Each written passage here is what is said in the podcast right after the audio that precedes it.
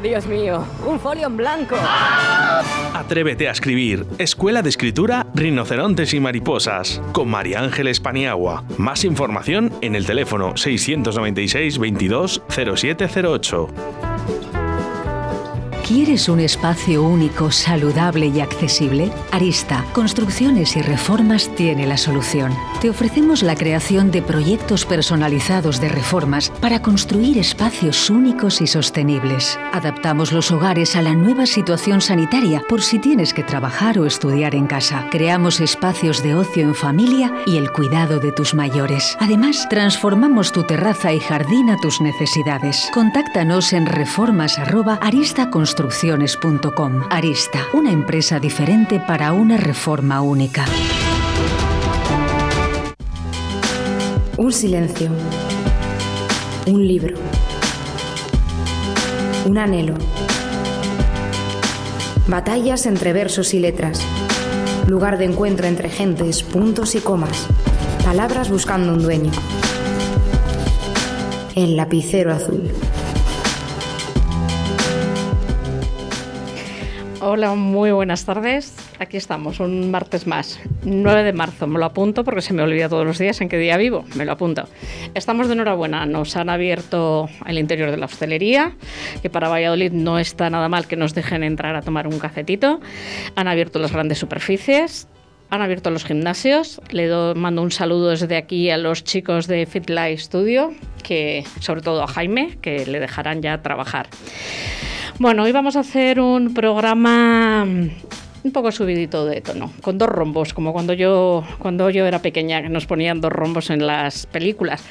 Eh, Juan, tú eso no lo habrás vivido, lo de los dos rombos, ¿o sí? Hola, buenas noches, María Ángeles. La verdad es que no, eh, me pilla un poquito más lejos. Yo solo he leído, lo he escuchado tal, pero nosotros como mucho un redondel abajo de más 18 o más 13 y a volar. O sea, que lo de los dos rombos, pero sí que lo conocías. Me suena, me suena, me suena. Lucía, ¿lo conocías lo de los dos rombos? Hola, buenas tardes. A mí no. ¿No? Me pilla totalmente desprevenido. Bueno, pues nosotros cuando éramos pequeños, eh, cuando empezaba una película y iba a tener sexo, pero os estoy hablando de un sexo que era un beso de tornillo. Nos ponían dos rombos y, bueno, en mi caso no, mi mis padres eran más, más permisivos, pero lo normal es que los niños a la cama cuando empezaba eso. Bueno, pues hoy va a ser un programa de dos rombos, vamos a hablar de erótica y antes voy a recordar que estamos haciendo un concursillo que me han fallado los oyentes, no me han contestado las preguntas de la semana pasada, con lo cual me ahorro dos botellitas de vino. Dos, no, para ti no, Oscar, no, no. Me ahorro dos botellitas de vino. Así que venga, vamos con las preguntas de esta semana. Primera pregunta, facilísima. ¿En qué dirección está la emisora? Segunda pregunta. ¿Cuál es el nuevo dial desde el que emite la emisora? Quien lo acierte, pues ya sabe, tiene que mandar un- la respuesta a el lapicero azul punto r4g arroba y yo les voy a regalar un ejemplar de mi querida Starte. Vamos con un poco de música.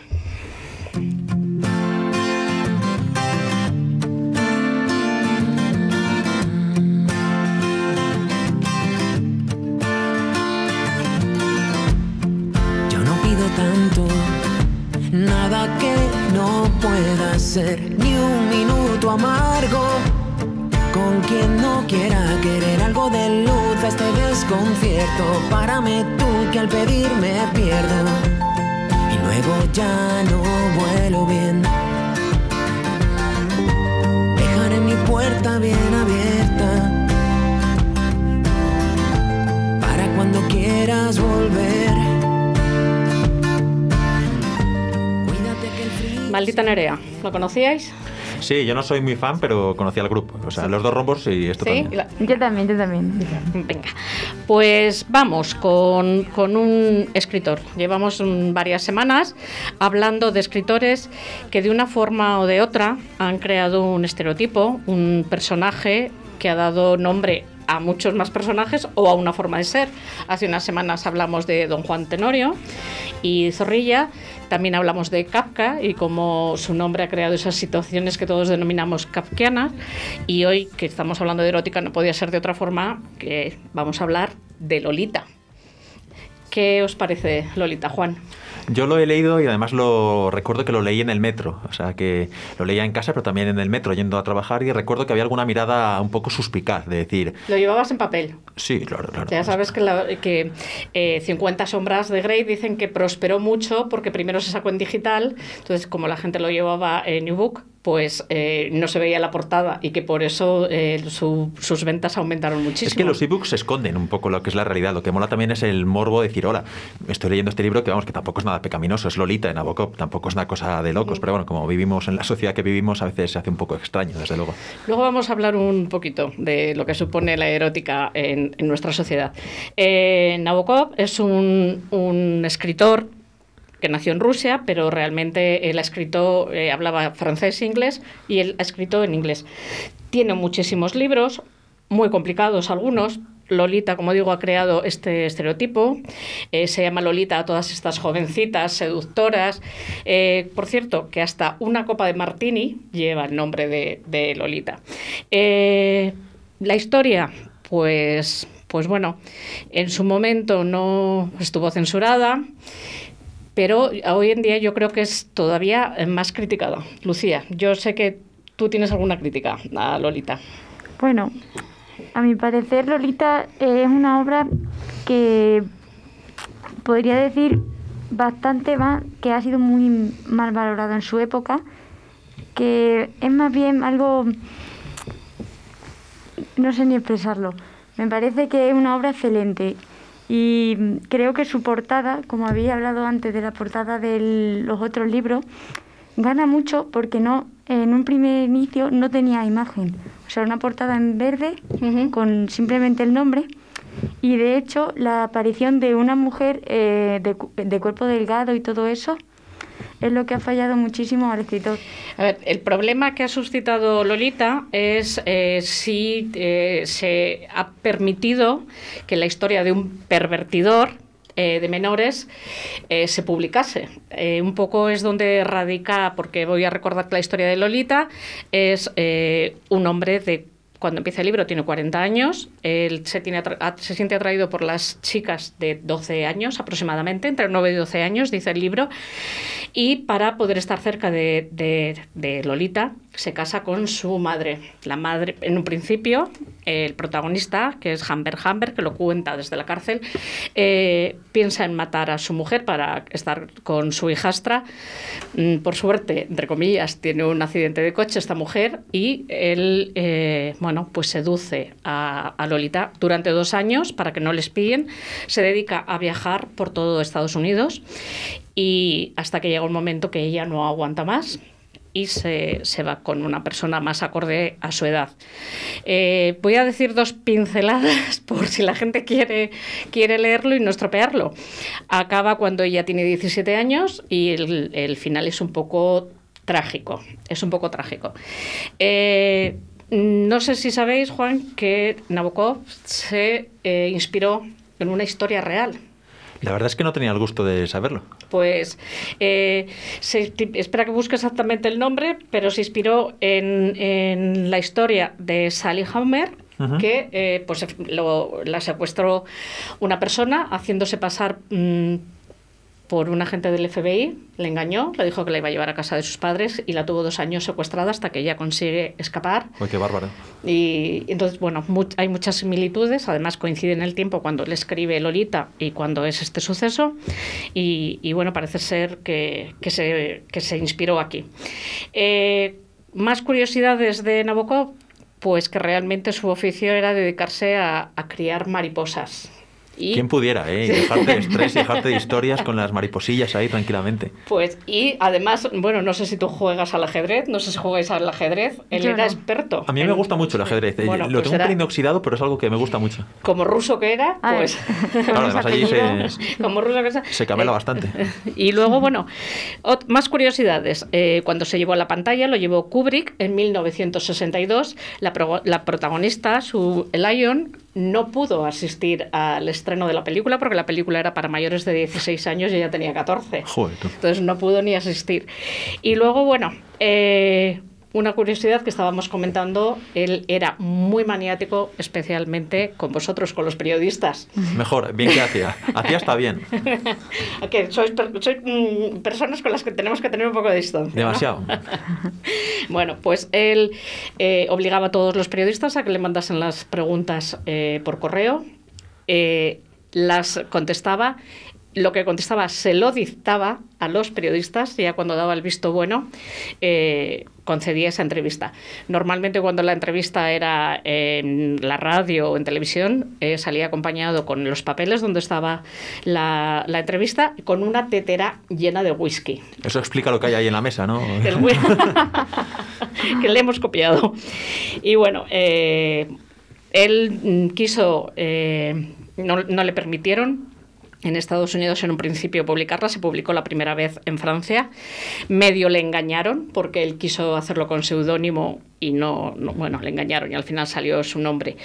Y bueno, para terminar y venir a los días actuales, eh, hace tres días se ha descubierto que él hizo, compuso un poema a Superman, nada más y nada menos. Mira, Raquel acaba de levantar la cabeza como diciendo, ¿qué es esto? A Superman. Eh, lo escribió en 1942, pero se ha descubierto hace poco. Y en ese, en ese poema, pues cuestiona la capacidad del hombre de acero para tener una relación íntima con Lois Lane. Y además es el primer poema que ha dedicado nadie al personaje. Pues ahí queda Lolita, otro de los personajes que pasan a la historia, no solo como su personaje, sino porque luego da nombre a muchos más. Te invito, Juana, que escuches esta música que yo creo que te va a gustar mucho.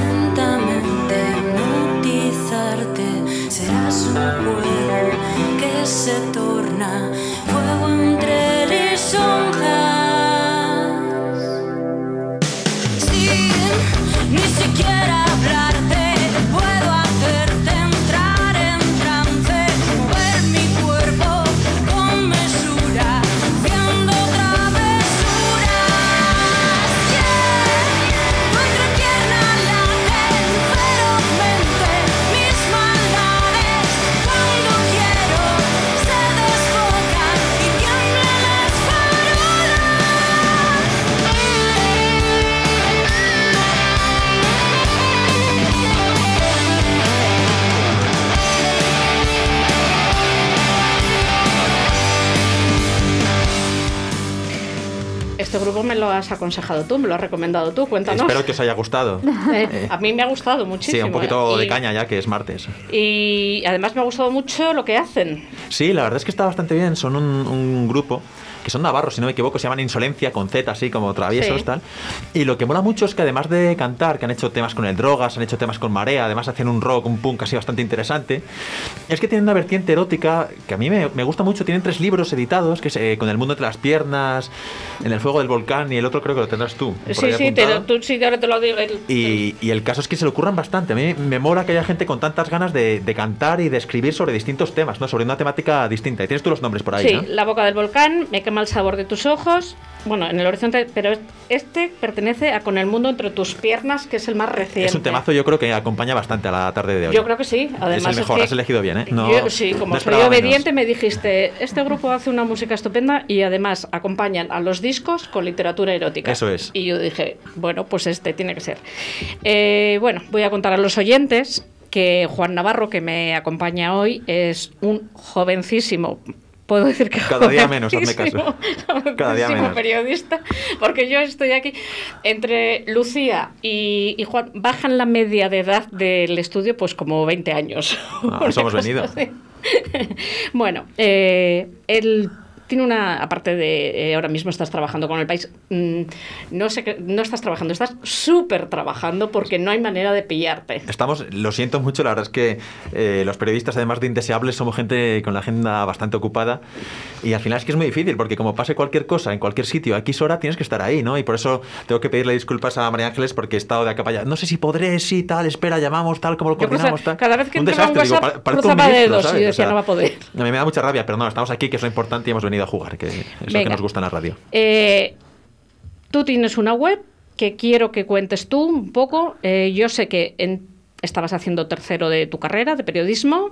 Os mandan una práctica de la asignatura de gestión de proyectos periodísticos y esa práctica es crear una web. Y si os ocurre hacer una web, ¿cómo? Eso es, y a partir de ahí ya cuento yo la historia. Sí. Efectivamente, eh, teníamos que hacer un proyecto, una página web, un blog, tal, más o menos lo más serio posible dentro de que, oye, esto es lo que es, ¿no?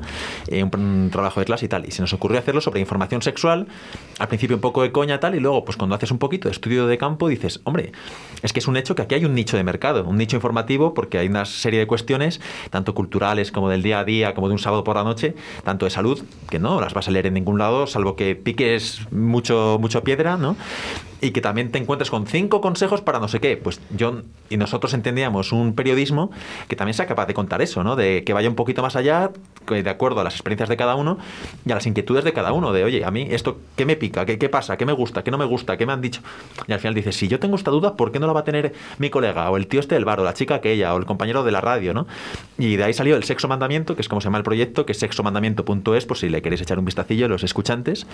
Y, y hasta hoy sí que es verdad que ha habido altibajos, trompicones, tal, pero ahora mismo tenemos un equipo muy guay que aprovecho para darle besos tremendos a todo el equipo, que por cierto aprovecho, que esto ya es otro melón, son todo chicas y al, y al final revela, y es, es un hecho que los tíos vamos mucho de, oh tío, no sé qué tal", pero al final es mucho de tocarte el pecho como un orangután en Sí. materia sexual y luego tus dudas, tus intrigas, tus curiosidades te las callas, ¿no? Y sin embargo las chicas, las mujeres, tenéis una vertiente mucho más interesada, con más inquietudes, con más dudas de, oye, vamos a hablar de esto, oye tía, me pasa esto, oye, me gusta lo otro, tal, y chapó por ellas, pero tíos, hay que ponerse un poquito las pilas, ¿eh? Mira, una pregunta que no tenía anotada, pero ahora como estás hablando de las chicas, te voy a hacer una pregunta, pero ¿qué opinas? Eh, yo participé hace muchísimos años en un certamen de literatura erótica escrito por mujeres. Ajá. Era el primer certamen que, que convocaba un restaurante madrileño, no sé si conoces, que se llama Válgame Dios. Me suena, sí, claro, de Y bueno, eh, tuvo muchísimo boom, eh, ya lo he contado muchas veces porque lo quisieron hacer muy mediático. El presidente del jurado era Raúl del Pozo, estaba Berlanga, estaba. Ojo, qué mm, bueno. Bueno, la verdad es que fue. Una, estaba Boris, Boris Zaguirre, estaba John Sistiaga. Todo tíos, ¿no? To- no, bueno, estaba. se me- es que no me acuerdo del nombre, pero no, había mujeres. vale, vale. había mujeres, había mujeres. Eh, este certamen eh, fue muy criticado en las redes porque eh, se hacía esa distinción solo para mujeres. Bueno, pues eh, depende de la percha que le quieras dar, ¿no? Pero al final el que, aquí puede escribir quien quiera sobre lo que quiera. ¿Qué ocurre? Que, bueno, eso sabréis más vosotras, eh, Lucía y María Ángeles, que las mujeres como que os animáis más. Nosotros como vivimos reprimidos, que tampoco me puedo... quitar- Es verdad, o sea... Lucía, ¿tú crees que viven los hombres reprimidos? No, no, o sea, no, en ningún momento quiero decir, ni, ni lo voy a comparar con la situación de las mujeres, Sí, que sí. es terrible, pero también eh, la, la cultura patriarcal que hay en muchos aspectos nos limita a nosotros para expresar ciertas cosas o emociones o lo que sea. Y, evidentemente, años luz de las perrerías que sufrís vosotras, pero que al final un tío se exprese, pues tampoco ocurre, pues porque el sistema es el que es y no es bueno para nadie. A ver, eh, te voy a contar, aunque lo conté hace pocas semanas, eh, quedamos, de- se recibieron 700 y pico eh, relatos, eh, quedamos finalistas 10 y ya sabes eh, que se hacen recopilaciones cuando, cuando hay estos certámenes. Una de mis compañeras era, trabajaba en el ayuntamiento de su pueblo, en Pilas, en Sevilla, y ella escribía con seudónimo porque, Claro. bueno, decidió a raíz de quedar finalista de este premio eh, empezar a escribir con su nombre y contaba aquí que no podía ir ni al supermercado. Pero para tanto es. eh, Sí. La tía esta escribiendo sobre no sé Sí. qué. Qué horror, de verdad. O sea, tenemos unas situaciones actualmente. Yo, yo porque tengo las espaldas muy anchas, pero eso lo he vivido. O sea, que dices, eh, eh, ¿qué, qué haces? Soy escritora. Lo primero que te miran es, ¿cómo que eres escritora? Y luego, ¿y qué escribes? Y dices, pues erótica. Y entonces, acto seguido miran a tu pareja. O sea, ya no te miran ¿cómo- a tu pareja como diciendo... ¿Cómo se lo permites? de- pues eso, no, ¿cómo se lo permites? Y luego es muy curioso porque las mujeres te miran así como diciendo, ¿pero qué dices? Y los hombres le miran a tu pareja como diciendo, ¿y todo lo que pone en el libro lo hacéis? O sea, eso... Que- que de- eh, es paleozoico esa Es- postura, sí, ¿verdad? Es pues, ridícula. A mí me resultaba eh, muy divertido y yo siempre de- eh, lo he contado más veces. Yo siempre decía, eh, ¿creéis que es que los que escriben con ciencia ficción, eh, ciencia ficción desayunan con marcianos? O, Es así. Eso para empezar y para seguir me resultaba francamente divertido. O sea, mm, yo me lo echaba a la espalda y me parece que es una cuestión de ignorancia. Pero bueno, eh, seguimos. Eh, ¿Has dicho en lugar de oyentes? Escuchantes, si es que ¿Por las radios son escuchantes. Ya lo, lo tengo apuntado por aquí. Sí, me, ¿Por me qué? alegra. Yo es que siempre digo escuchantes cuando voy a la radio, porque oír es una cosa y escuchar es otra. Por ejemplo, quedas con un colega, ¿no? Una amiga, un amigo. Que te oiga está muy bien, pero lo que mola es que te escuche, ¿no? Porque una persona que te diga, wow, tío, nos tomamos dos cañas y se te pasa. Bueno, pues, pues eso, es eso es oír, ¿no? Pero escuchar, bueno, tal, tienes que tener en cuenta esto, considera, pues yo qué sé, de que tu trabajo no sé cuántos, o que tu novia no sé qué, o que tu novio no sé cuántos. Eso es escucha activa. Yo creo en la radio como escucha activa, no de tenerla de fondo, que también está muy bien, ¿eh? Pero la compañía de la radio también en materia sexual, desde luego, es importantísimo tener como escuchantes. No, en el sexo es muy importante escuchar. Más, más, más importante escuchar que oír. Eh, has dicho antes que es un proyecto que empezó eh, hace mucho tiempo. Además, es un, un proyecto mm, muy ambicioso. A mí me gusta porque eh, tu página, cualquiera que pueda acceder a ella, encuentra relatos, salud, eh, noticias. Y además eh, hacíais o hacéis radio, no sé si continuáis. Sí, ahora la radio la tenemos un poquito parada por motivos sanitarios, por motivo también geográfico, de posición y demás de todo el mundo. Pero sí, intentamos tocar todos los frentes porque el lema con el que actuamos es informar, formar y entretener sobre sexo. Hay temas que son más entretenidos, tipo cómo ligar un sábado por la noche, o cómo no cagarla, o como lo que sea. Y hay temas más, más reales de cómo utilizar una copa menstrual, por ejemplo, o temas de cultura de los papiros de egipcios de no sé cuántos, ¿no? Pues sí, eso está fenomenal. A mí es algo que me fascina que podamos aportar eso. ¿Sois el mismo equipo el que estáis ahora que el que empezasteis? Bueno, que va, que va. O sea, de los, de los genuinos solo quedo yo también porque sois extremadamente cabezón. Soy un tío absolutamente cabezón que cuando se le pone entre ceja y ceja algo tira para adelante. Y luego también es verdad que según las circunstancias de cada persona, pues hay trabajos, hay movilidad geográfica, o hay aburrimiento, o hay que no te dé la gana, o que te apetezca, y oye, vamos rotando. Y bueno, eso está bien, ¿no? Porque aporta perfiles. Luego, cuando alguien guay se va, dices, qué pena porque hacías unas cosas sobre cine monumentales. Sí.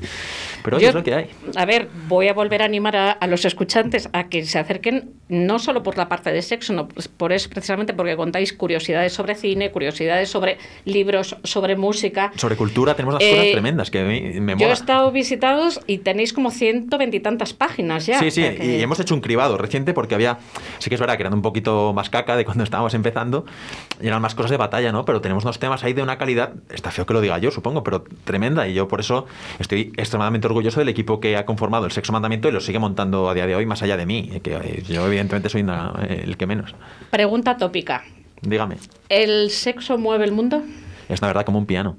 O sea, y ya te digo que a medida que vas sacando temas para esto, te das cuenta de que, eh, por ejemplo, Botticelli eh, eh, pintó, hizo unas pinturas eh, también porque tenía un amante y a su vez luego eso provocó que se celara de otro tío y lo, me- lo apuñalara y tuvo problemas con la embajada de España en Roma.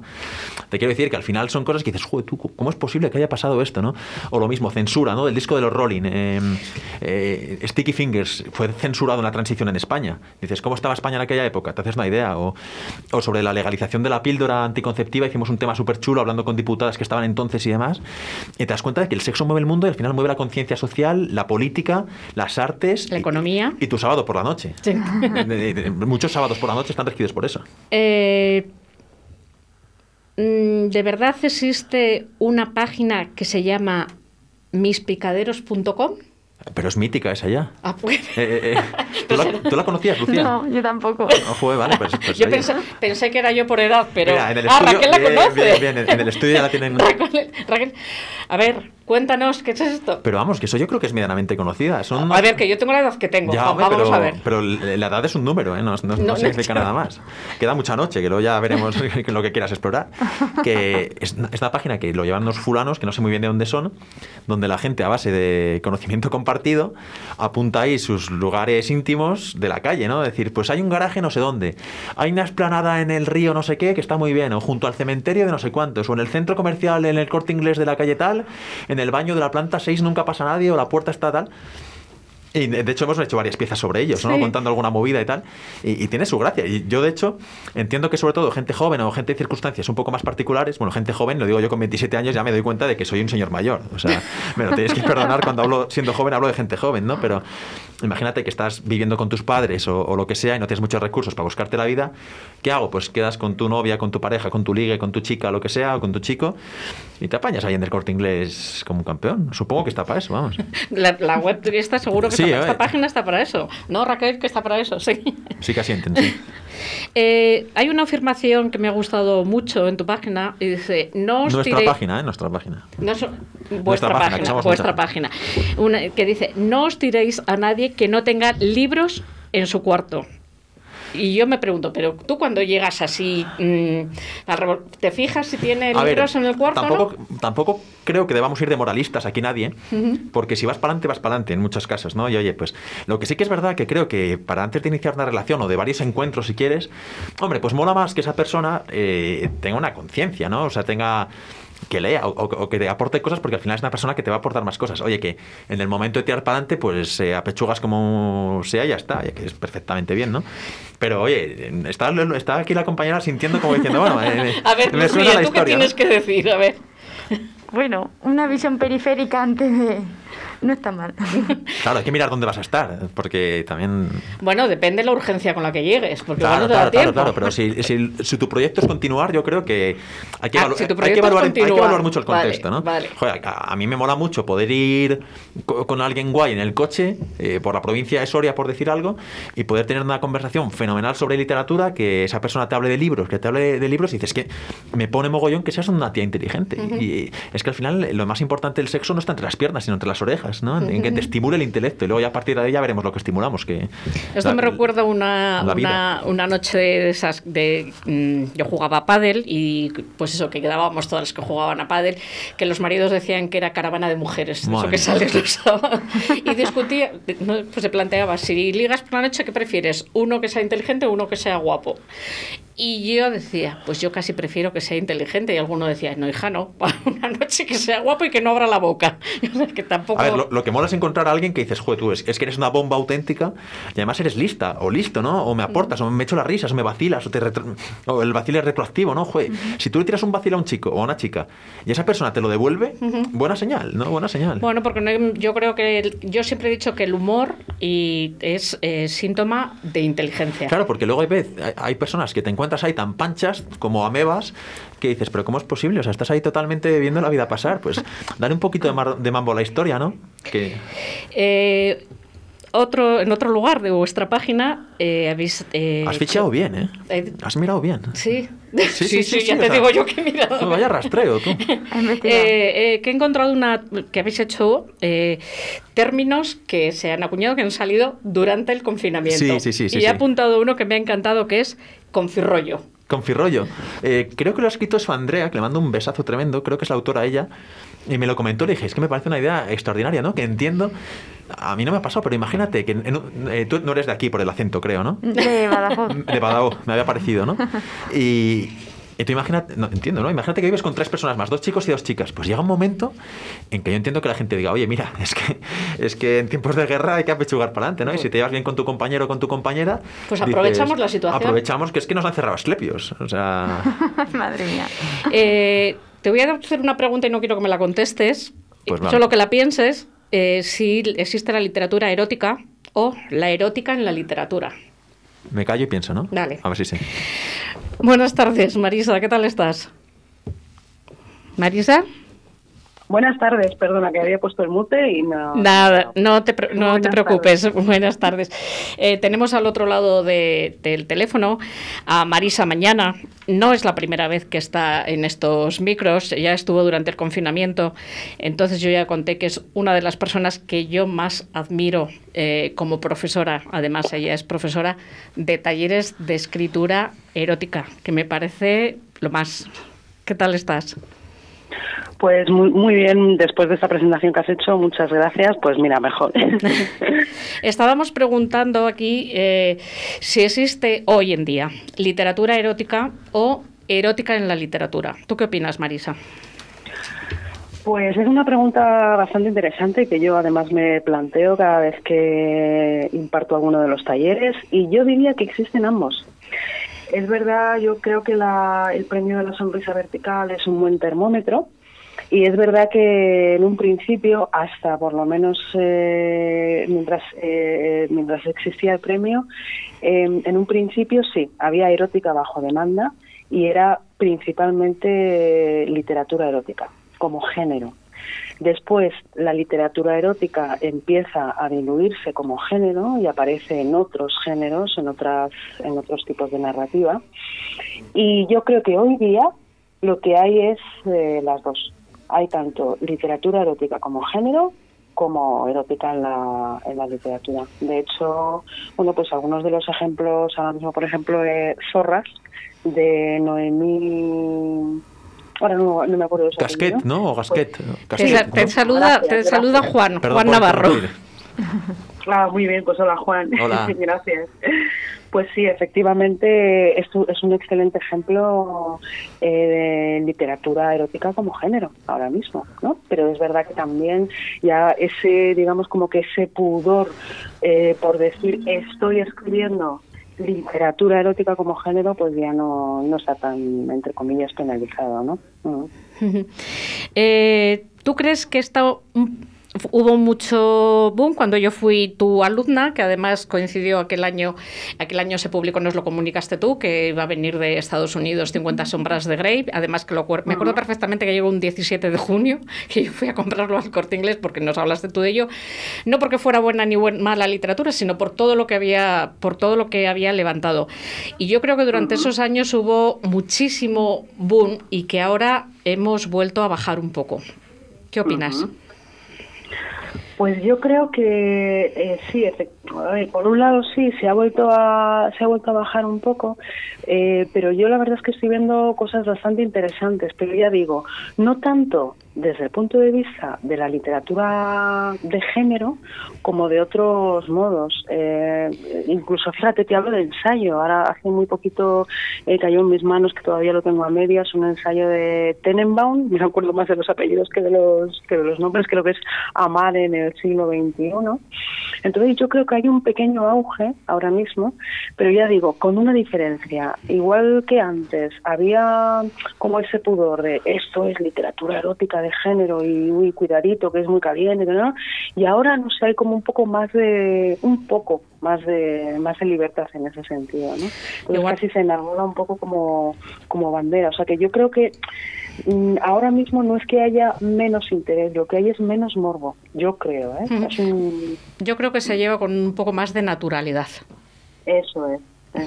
Yo siempre pienso en, en D.H. Lawrence, un, pequeñito, un ensayo pequeñito que se titula eh, Pornografía y obscenidad, y había una expresión que utilizaba que es el sucio secretito para referirse a eso, ¿no? Cuando la literatura erótica iba bajo cuerda y él era de los pocos que abiertamente decía, oye, yo escribo literatura erótica, ¿no? Y antes, eh, ¿no? De los escritores y las escritoras, las pocas que había, firmaban con otro nombre cuando escribían literatura. Entonces ahora hay pues un poco más de... Eh, te mueves, Marisa, y yo te pierdo. No sé si o soy yo la única. A ver. Sí, ahora. Eh, soy yo que me muevo. Sí. Eh, hablé contigo estos días y te dije que iba a entrar por teléfono Luis G. Martín, que ha escrito la novela Cien noches y que a mí te comenté que me parecía una muy buenísima idea que una novela yo la he leído, eh, ya si, si, la lees en algún momento lo hablaremos, Marisa, para mí no es una novela puramente erótica. Eh, me parece que es muy buena noticia que una novela con toques eróticos o con aire erótico consiga el premio Ralde. Sí, eh, entiendo eh, que discrepes con que sea o no una novela erótica, porque ocurre algo con la literatura homosexual a mi modo de ver, y es que, eh, o sea, cuando preguntas a la gente qué es literatura homosexual, pues editores, lectores, escritores y editoras, lectoras, escritoras, te dicen que cuando dos personas del mismo sexo mantienen relaciones sexuales. Pero claro, la literatura homosexual va más allá de lo que es la mera relación sexual, la mera relación carnal, ¿no? Está el tema de la identidad, está el tema de las dificultades, la aceptación. Mm, en este caso, la, la novela de la que hablas, el Bildungsroman, ¿no? Entonces, entiendo entiendo esa discrepancia de la que de la que hablas en el sentido de si es o no literatura literatura erótica y en cualquier caso como dices si sirve para que la literatura erótica tenga ahí su puesto chulo en la literatura en general, pues mira, mucho mejor. Yo soy de las que piensan, y eso lo digo siempre en mis cursos, que la, la literatura erótica es ante todo literatura que luego mm, puede haber más, eh, se le da más volumen a lo erótico o menos, eh, sobre todo lo que cuenta es la narrativa, la historia, los personajes, el conflicto, enganchar a eh, la atención de, quien está leyendo, ¿no? Entonces, pues eso es para mí lo importante. Yo voy a seguir animando siempre a todo el mundo que se apunte a tus, a tus cursos de literatura erótica porque yo aprendí mmm, muchísimo, muchísimo. O sea, es de, las, de, de esos cursos que, que, no me arrepentiré nunca. Y además es que contaba que fue muy divertido porque coincidimos con bueno con Inés y con Nieves que la verdad nos lo pasábamos muy bien. Pues muchísimas gracias eh, Marisa por haberme atendido una vez más y, y, pues nada, que sigas dando esos talleres que das tan estupendos. Muchísimas gracias. Muy bien, pues muchísimas gracias a vosotros, a los dos y a vuestro programa.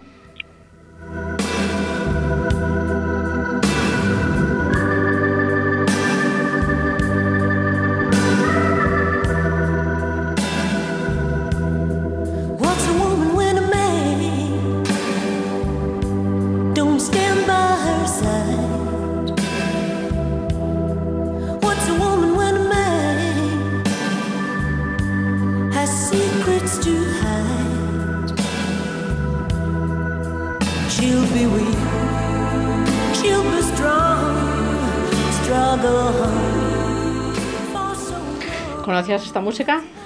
Esta, esta, me ha pillado joven ya, ¿eh? Creo que me ha pillado joven. Esta es, es, un grupo que yo lo pongo muchas veces, es un grupo alemán que se llama Vaya con Dios uh -huh. y hace blues, hace jazz, a mí me, no, me Uno me que me apunto para la agenda. Pero vamos, era, yo creo que este, creo que este disco es del año 90, o sea que... Nada, yo no había nacido, así que estoy libre de pecado. eh, bueno, pues Marisa nos decía, pues yo estoy de acuerdo con ella, que ya no existe la erótica como tal. Eh, yo creo que en esto ha habido dos momentos, no sé si estarás de acuerdo conmigo, con Henry Miller, con Anais Nin, uh -huh. con, Paul, con Pauline Regas, esos en, los, en 1945, 50, que se escribía toda esa erótica. Luego decayó muchísimo. 50 sombras de Grey nos trajo, yo personalmente, con todos mis respetos, que la admiro muchísimo a la escritora por lo que ha hecho, mmm, le hizo un flaquísimo favor a la literatura erótica. No sé si estás de acuerdo conmigo. Sí, yo tengo que decir que no lo he leído, pero sí que he intentado formarme sobre el tema y he hablado con gente, y hemos trabajado con gente que sé que nos lo explica más, que dice que, oye, que, que está muy bien por abrir ciertas puertas y abrir ciertos tabúes y que hacer mainstream algo que no lo era, pero también hay que cogerlo con pinzas, que hay muchas sí. cosas que están forzadas, que hay muchas cosas de absoluta dependencia de ella hacia él, también en lo económico, como si necesitaras para iniciarte en una vida sexual desarrollada a un señorín que te tire del carro y que tenga más dinero que tres reyes. Pero ya independientemente de eso, o sea, eh, la calidad literaria. Ah, bueno, eso, eso ya o sea, La calidad literaria es, mm, yo, como he contado, eh, cuando eh, lo compré, estaba haciendo entonces literatura erótica con Marisa, nos lo dijo, viene, llega de Estados Unidos este libro, ha tenido muchísimo boom porque salió en digital, eh, llega el 17 de junio, me acuerdo que fui a comprarle, no había nadie porque después había unas colas tremendas Sí, sí, sí. y eh, son tres libros de 500 páginas cada uno aproximadamente. Yo he, he, llegado a la 150 del primero. No pudiste más, Y no, ¿no? he podido, no he podido. No, no, un pesapapeles eh, bien bonito. ¿eh? Pues, por cierto, no sé ni dónde está. O sea, me parece que yo eh, muchas veces decimos, mira, aunque sea esto, que lean. Sí, sí, es que leer es la clave. Sí. O sea, lee y luego ya veremos si te gusta o no, pero oye, vamos a darte el beneficio de la duda. A mí me hace mucha gracia, creo que al final evolucionamos como personas que a veces se va de erudito, ¿no? De tal. Es que por, por la, con la televisión es un ejemplo muy fácil. Yo no veo la isla de las tentaciones, no sé qué, yo no lo veo. Pero también entiendo que, que la gente pues tendrá sus intereses, ¿no? Y con la literatura, que la, y la lectura, que es algo maravilloso y edificante, pues deja que la gente lea primero eh, pues, 50 sombras de Grey y a lo mejor si le mola ya se atreve con Henry Miller o con Juan Marsé. Que lean, que lean, aunque sea Sí, hay que leer, de verdad, hay que leer. que lean. Y a partir de ahí, pues oye. Eh, habíamos hablado tú y yo con esta parte del programa, íbamos a hablar de esos escritores consagrados que no se les conoce como escritores eróticos, pero que sí que su literatura tiene tintes eróticos. Uh -huh. Yo te dije que no conozco mucho este tema, sí que eh, hace poco, hace un par de años, un año y medio, he leído un libro que personalmente a mí me gustó mucho, de Juan del Val. Uh -huh. No lo conozco. Eh, mm, es un, un libro que se titula Candela, que tuvo el premio Primavera eh, hace dos años. Y bueno, yo tuve la suerte de conocer a Juan del Val, de entrevistarle y luego además de invitarle al, al club de lectura de la universidad, que participó, yo creo que porque estábamos durante la pandemia y no tenía otra No le quedaba otra. no Bueno, le quedaba otra. El, el caso es rascar.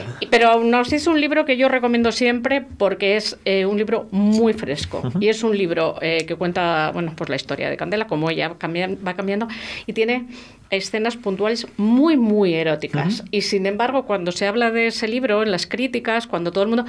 eh, todo el mundo lo pasa como por alto. Nadie dice que, que en ese libro hay esas escenas. Es que, que un autor sea capaz, o autora, sea capaz de describir un encuentro erótico, o tanto un no encuentro erótico, con un poco de garbo, con un poco de salsa, con un poco de morbo, lo que tiene la literatura siempre es que te- tú te lo imaginas, ¿no? Tanto si es novela negra, te imaginas el crimen, si es novela histórica, te imaginas la Segunda Guerra Mundial. Si es algo que tiene un tinte erótico, te imaginas, ah, ¿cómo será esto? ¿Cómo será la habitación? ¿Cómo será ella? ¿Cómo será él? ¿Cómo serán los dos? Y al final es lo que mola, ¿no? Formarte Eso toda la sensación. Eh, como profesora de talleres, que yo imparto talleres de escritura creativa, siempre digo que aunque parezca, a mí me parece que lo fundamental en una obra es la visibilidad. Sí. Hasta tal punto que mis alumnos me toman el pelo, porque yo siempre les recalco la visibilidad, la visibilidad. Y siempre digo que la literatura más visual, con mucho, es la literatura erótica. A ver, uno tiene imaginación y fantasía, ¿no? O sea, uno cuando lee unas determinadas páginas una, una determinada escena, si ya es por si tú tiendes a imaginarte Barcelona en el tranvía, si es Barcelona en una noche de no sé qué, pues como que tiendes a pensar, ¿cómo será? ¿Cómo será? Eh, Tú sabes, no sé si sabes por qué se dejó de convocar el premio Sonrisa Vertical. Pues no lo sé.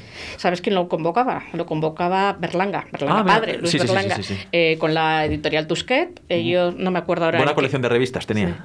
Bueno, pues eh, no, no recuerdo ahora en qué, en qué año se convocaba el premio Sonrisa Vertical y dejó de convocarse porque el jurado consideró que las- los manuscritos que llegaban no tenían tensión erótica. Uf, pues eh, ahí entra en, en escena la categoría de cada escritor o de cada, cada autor de decir, bueno, sin que sea esto un despiporre, ¿no? Eh, Sodoma y Gomorra hecho página, pero tener un poco la pulsión de decir, hey, hey, porque al final un libro no va, no va a ser siempre todo lo alto, ¿no? Hay, hay picos y valles, pero que tenga la capacidad de en un momento dado decir, hey, me ha despertado, ¿no? Sobre todo si es en, en ámbito un poco erótico, hombre, que es que eh, no puede ser eso un, un- un picnic o un día en, en la Tú playa. escribes relato erótico. Alguna cosa escrito por ahí. Y cuéntame, ¿cómo.? No te voy a decir cómo te inspiras, no te voy a decir cómo te inspiras, pero sí cuéntame. eh, Pues mira, yo creo que al final subyace que a mí me gusta mucho leer, me gusta mucho escribir y soy echado para adelante en cuanto a que no hay un, un tema que me asuste, ¿no? Es decir, si tengo que hacer algo periodístico sobre la reproducción de los caracoles, pues lo hago y tiro, ¿no? O sea, hay cosas que me estimulan más y que me estimulan menos, pero siempre digo, bueno, antes de nada vamos, vamos a probar qué es esto, ¿no? Me voy a dejar llevar, eh, voy a escribir sobre esto, o a veces escribo opinión, o a veces escribo relatos ordinarios, por así decirlo, o medio columnillas o lo que sea, digo, pues voy a ver qué, qué sale de aquí, y a veces me animo y ya está, no muy a menudo, ¿eh? pero de vez en cuando me apetece. eh, a, mí me, a mí me parece muy complicado, ¿eh? me gusta muchísimo Joder, es, escribir es erótica. dificilísimo, sí. Yo a veces que digo, ¿cómo es posible haber escrito semejante castaña cuando leo a alguien en condiciones? Digo, ¿cómo? ¿Pero quién eres tú, Juan, para ponerte a hacer esta birria? Pero oye, que hay que intentarlo. No, esto es como lo otro, lo importante es que escribas. Claro, al final es, es expresarte. Esto consiste en expresarte. Y si gusta bien y si no, pues regular. Invitamos a Lucía que escriba erótica, ¿te atreves? Yo creo que no. ¿No? ¿No te atreves? No me veo capacitada. Con seudónimo. ¿Con su- con seudónimo? Pues yo que soy de un pueblo muy pequeñito, entonces sí. No, claro, mira. Eh, yo creo que una de esas autoras que todo el mundo tiene en mente, que, que, bueno, ella eh, reconoció claramente que escribía erótica, porque de hecho fue premio Sonrisa Vertical, es Almudena Grandes, Sí, joder, es buenísimo. eh, Las edades de Lulú. Justo es uno de los libros de los que, que te quería hablar. Ver, no, era, no era difícil ¿eh? que acertáramos por ahí, pero Las edades de Lulú es un libro que, hablando un poquito antes de Lolita de Nabokov, podemos extrapolar. Sí, Evidente- puede es muy difícil comparar, pero podemos tirar un poco el hilo por ahí de que Sí. sobre esta obra. Y mira, más o menos lo que viene a reflejar esta obra es la pulsión sexual a los 15 años de una chavala de Lulú, ¿no? que al final eres una niña absolutamente sugestionable y sobre todo dependiente a figuras de poder, ¿no? Y lo que ocurre es que ella tiene un hermano, que cuidado con el hermano también, tampoco voy a entrar a mucho más, ¿no? Pero cuidado con el hermano, que tiene un colega que ejerce sobre la, chica, sobre la chica, sobre Lulú, una ascendencia del copón. ¿Qué ocurre? Que al final, cuando no eres una persona desarrollada como tal, o sea, si, si con 27 o 40 años no somos desarrollados, imagínate con 15 que eres un hervidero, hervidero de hormonas, es un disparate como eres a los 15. Pues claro, al final ocurre que esta persona empieza a manipularla, empieza a granjearse su cariño, ya se piensa una cosa, él quiere otra, acaban manteniendo relaciones sexuales, acaba viendo, tampoco quiero desarrollar mucho más incestos, acaba viendo abandono. Y también te relata cómo el personaje, a raíz de esta clase de... Bueno, no sé si estáis... Vamos, igual me estoy equivocando y me he montado mi película sobre las edades de Lulú, pero yo creo que van por ahí los tiros, si lo sí, habéis sí, leído, sí, ¿no? sí. Además es una... es eh, Como tú has dicho, eh, recuerda mucho a Lolita porque la perversión va en aumento. Claro, va de menos a más y además muestra cómo el- el- la protagonista en un momento dado sucumbe. O sea, ya se deja llevar por las catacumbas del sexo y hace todo por este placer o, o por lo que le, pro- le otorgue, porque yo creo que no siempre es placer, es necesidad, es dependencia absoluta. Yo creo que es dependencia absoluta y hace absolutamente todo por, eh, por estar cerca de, de este hombre que es, que es el amigo de... Eso es. Eh, lo que pasa que, bueno, eh, como tú dices, por no decir mucho, lo que pasa que hay un momento dado que se le va tanto de las manos que, que se tiene- que deja- tienen que pararlo. que se pierde ella misma. Y hay una frase que me gustó mucho que dice, la autocompasión es una droga muy dura. Y es cierto, porque llega un momento en el que estás en tu zona de confort y te das penita y entras en un tono bajo, en un perfil bajo tal, que intentas cualquier cosa para apaciguarte y al final te autocompadeces, entras en una espiral borreguil que no va a llevar a ningún lado. Llega un momento en que hay un golpe sobre la mesa y decir, oye tío, tira para adelante, hay que salir de esto. No sé si me vas a hablar de algún libro más, pero mientras te voy a presentar a una persona que está al otro lado del, del teléfono y que desde luego para mí es un grandísimo placer saludar. Buenas tardes, Luz G. Martín. Buenas tardes, muchas gracias. Para mí también es un placer estar aquí. Eh, mm, a ver, a mí me ha gustado especialmente que una novela que se ha tildado de erótica o que tiene aspecto ero- erótico eh, haya conseguido el premio Herralde. Yo no sé si tú sabes si alguna eh, novela erótica más había conseguido este premio. Bueno, yo, mm, si me lo permites, no, no diría que es una novela erótica, porque cuando, cuando hablamos de literatura erótica, eh, fíjate, yo también, aunque ganó el premio Sonrisa Vertical, estabais hablando ahora de las edades de Lulú, eh, yo, yo, yo diría, yo diría que, que las edades de Lulú eh, tampoco era estrictamente una novela erótica. Yo, yo concibo la, la literatura erótica como aquella literatura que lo que tiene, lo que pretende es excitar al lector. Y yo creo que tanto las edades de Lulú como desde luego Cien noches son novelas en las que el sexo está muy presente, en las que el sexo forma parte del tronco de la novela, pero que pretenden otras cosas. Si el lector eh, se excita, pues bienvenido sea, es un es un añadido y un plus más. Pero bueno, yo yo en Cien noches quería hablar de algunas cosas que tienen que ver con las relaciones emocionales y con, con todo eso. Y no creo que haya habido, a lo mejor sí, ¿eh? no las he leído todas, pero no creo que haya habido ninguna novela tan sexual que haya ganado Ujú. antes el premio Errante. Eh, yo, si me lo permites, G, tu novela, yo personalmente, que sí que escribo erótica y que tengo una novela publicada erótica, eh, Cien, Cien noches, yo personalmente no lo considero novela erótica. La considero novela de tesis, hay una parte negra, Mm, pero sí. no, no novela erótica como tal. Es una opinión personal. Y volviendo a la novela, Luz G, eh, un tema que yo creo que es complicado. Eh, el narrador tiene voz femenina. Eh, me imagino que no, que, es, que no es fácil. No, fue un reto. Eh, eh, yo, yo sabía desde el principio que esta novela, con lo que yo quería contar, con un personaje protagonista que, que se entregara de alguna manera eh, al sexo con una serie de condicionantes, de matices, pero que, que viviera la sexualidad con absoluta libertad, si era un hombre no íbamos a llegar al mismo lado que si era una mujer. Si era un hombre, pues se iba a convertir efectivamente más pues en una novela erótica, en la historia de un de un salido, de un sátiro y lo de lo que yo quería hablar era de otra cosa y entonces necesitaba que ese personaje fuera un personaje femenino, un personaje que pudiera integrar todo aquello que la sociedad eh, cree todavía que son las mujeres con una actitud ante la sexualidad distinta. Y en ese sentido tuve claro que tenía que ser una mujer y bueno, pues tuve que trabajar un poco más, claro, no, no pude simplemente eh, dejarme ir como, como en, un- en- en novelas en las que el, el narrador tenía más parecido con, conmigo. Pero fue un reto bonito. Eh, Irene, que es tu protagonista, repite durante eh, algunos eh, durante la novela que es una mujer bella y que eso es un- una maldición, un, un castigo. ¿Tú mm, qué piensas que, que, creerán las mujeres que te están escuchando cuando tú dices que puede que eso sea un castigo? las, las, las, mujeres y los hombres. ¿eh? Yo, yo, yo en mi juventud, yo desgraciadamente, a pesar de, lo, de que creo en lo que dice Irene y, que lo he vivido así, yo desgraciadamente no fui guapo, tampoco soy feo, pero, pero, pero no fui guapo y era de los que les costaba mucho ligar, digamos.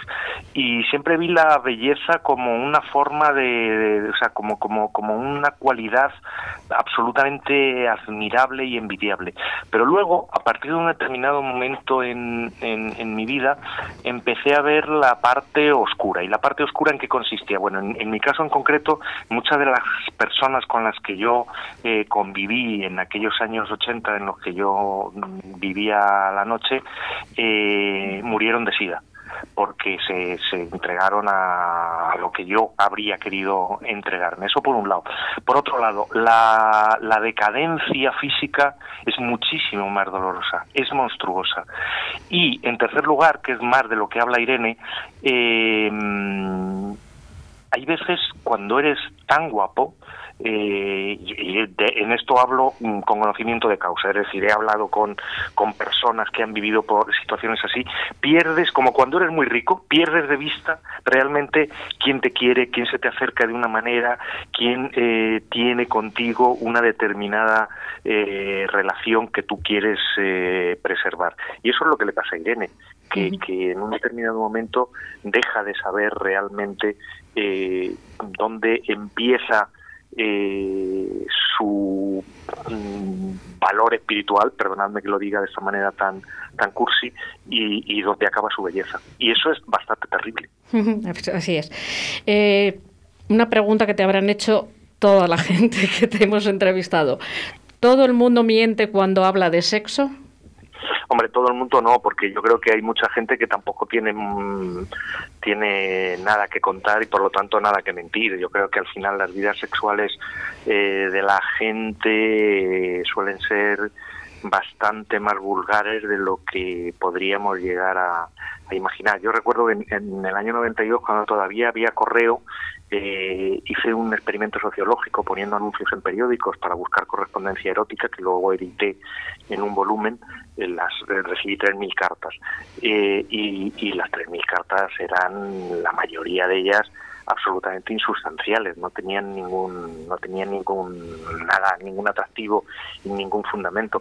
Pero lo que sí que creo es que hay algunas cosas, el sexo es una, en nuestro valor cultural es otra, en la que la gente tiende a mentir. Si tú le preguntas a, tú haces una encuesta de cuánto lee la gente y sale mucho más de lo que realmente lee, porque uno tiende a, a bueno, a, querer mostrar su cara más, eh, su cara más amable y a recrear lo que es realmente y con el sexo evidentemente por otro tipo de razones sobre todo en lo que tiene que ver con, la infidelidad, claro que es de lo que lo que habla de, lo, que, habla tu libro, precisamente de la infidelidad.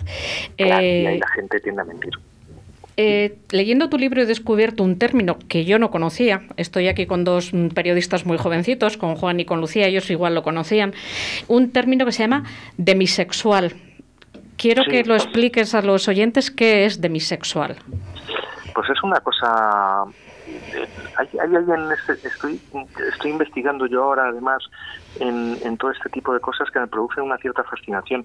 Los demisexuales son aquellas personas que son incapaces o no, pero que realmente eh, solo pueden llegar al sexo o solo llegan al sexo eh, a través de la emoción o de la admiración. Es decir, mm, no, no mm, ven a alguien y sienten una atracción erótica hacia él, con él, hacia él y, se van a la cama.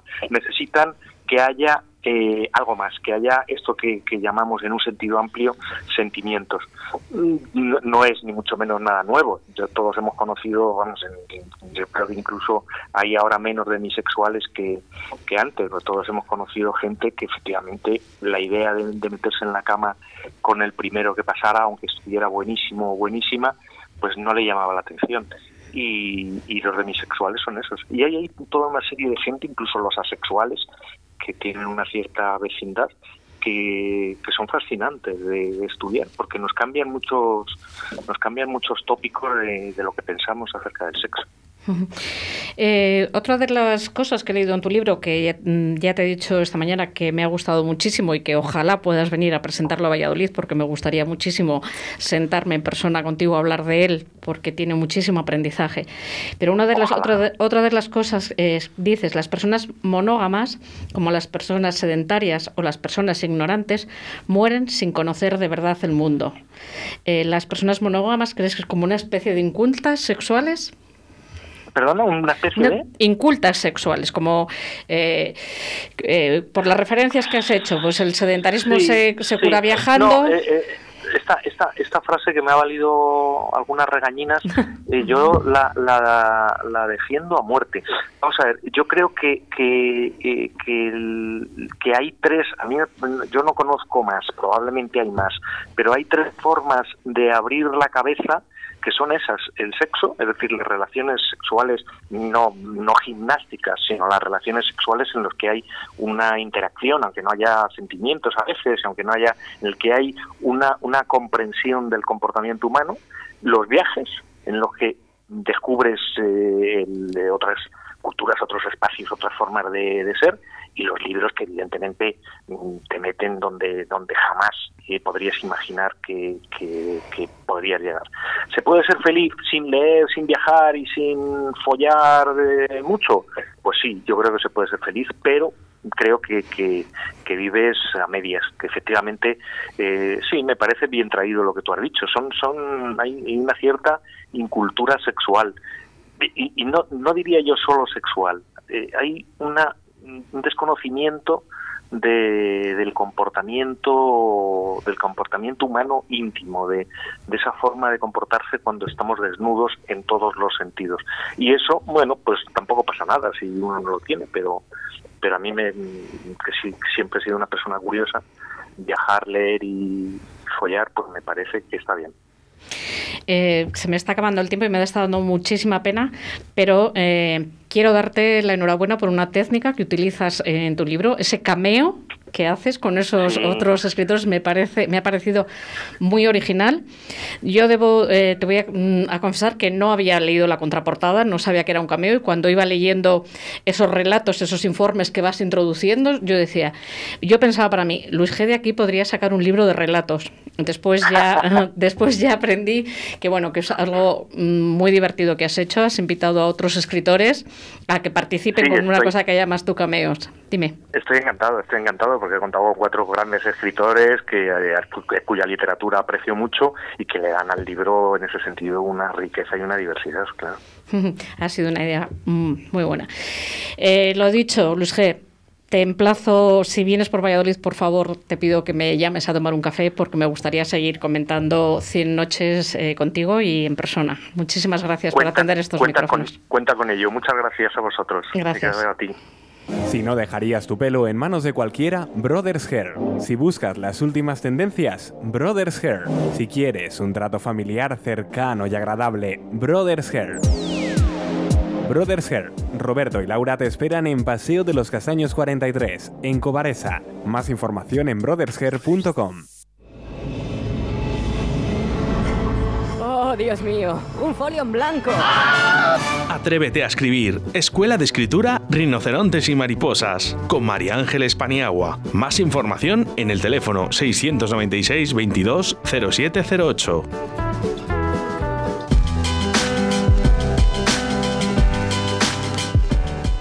Pues me estoy quedando sin tiempo. Juan, te había preparado una batería de preguntas. Eh, ¿Me vas a permitir que te... Lo voy a hacer aquí en público. Eh, Dale, dale, dale. Dentro del día 23, Sí. creo que va a venir por aquí, va a entrar por teléfono eh, Marta Robles, Ajá. que ha escrito un libro que yo creo que te va a interesar, porque tú en una de tus páginas hablas de Alfonso XIII Sí, y de los sí, guiones que hacía de porno, y ella ha escrito un libro sobre eh, la erótica y los amores de los reyes. Ah, qué guay. Entonces, bueno, eh, mañana hablaré con ella y me confirmará, pero probablemente el día 23 entre por micros. Te invito para que estés el día 23 aquí otra vez conmigo. Y de toda la batería de preguntas que tenía preparada para ti, voy a seleccionar una. ¿Darías cualquier cosa por cenar con?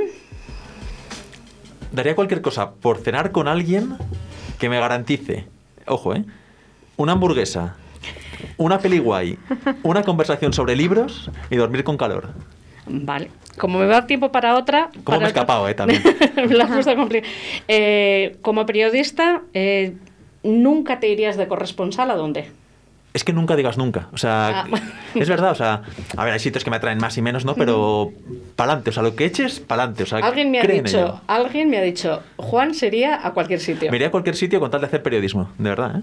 Bueno, ha sido un placer tenerte. Lo me ha mismo. costado pillarte, pero te he pillado. Muchísimas gracias, no, gracias Juan. a ti por invitar. Muchísimas gracias, Lucía. Y hasta el martes que viene a nuestros escuchantes.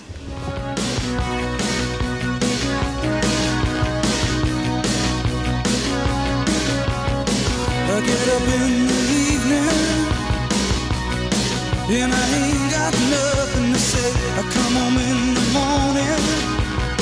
I go to bed feeling the same way. I ain't nothing but tired.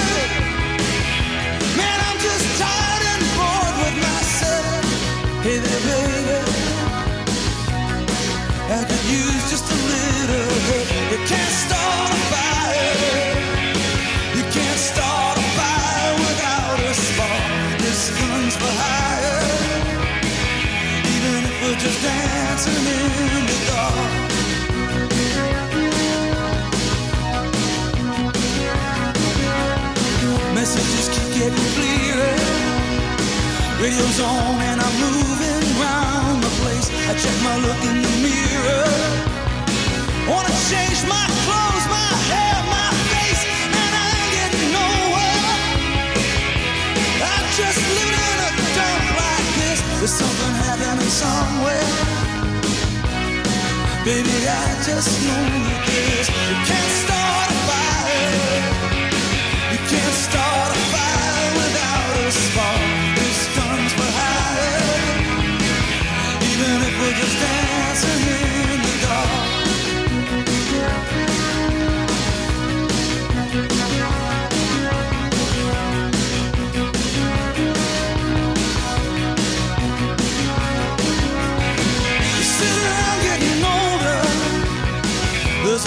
Yes, and wine, it's on me. I shake this world off my shoulders. Come on, baby, the laughs on me. Stay on the streets for this town, and they'll be carving you up alright. You say you gotta stay hungry.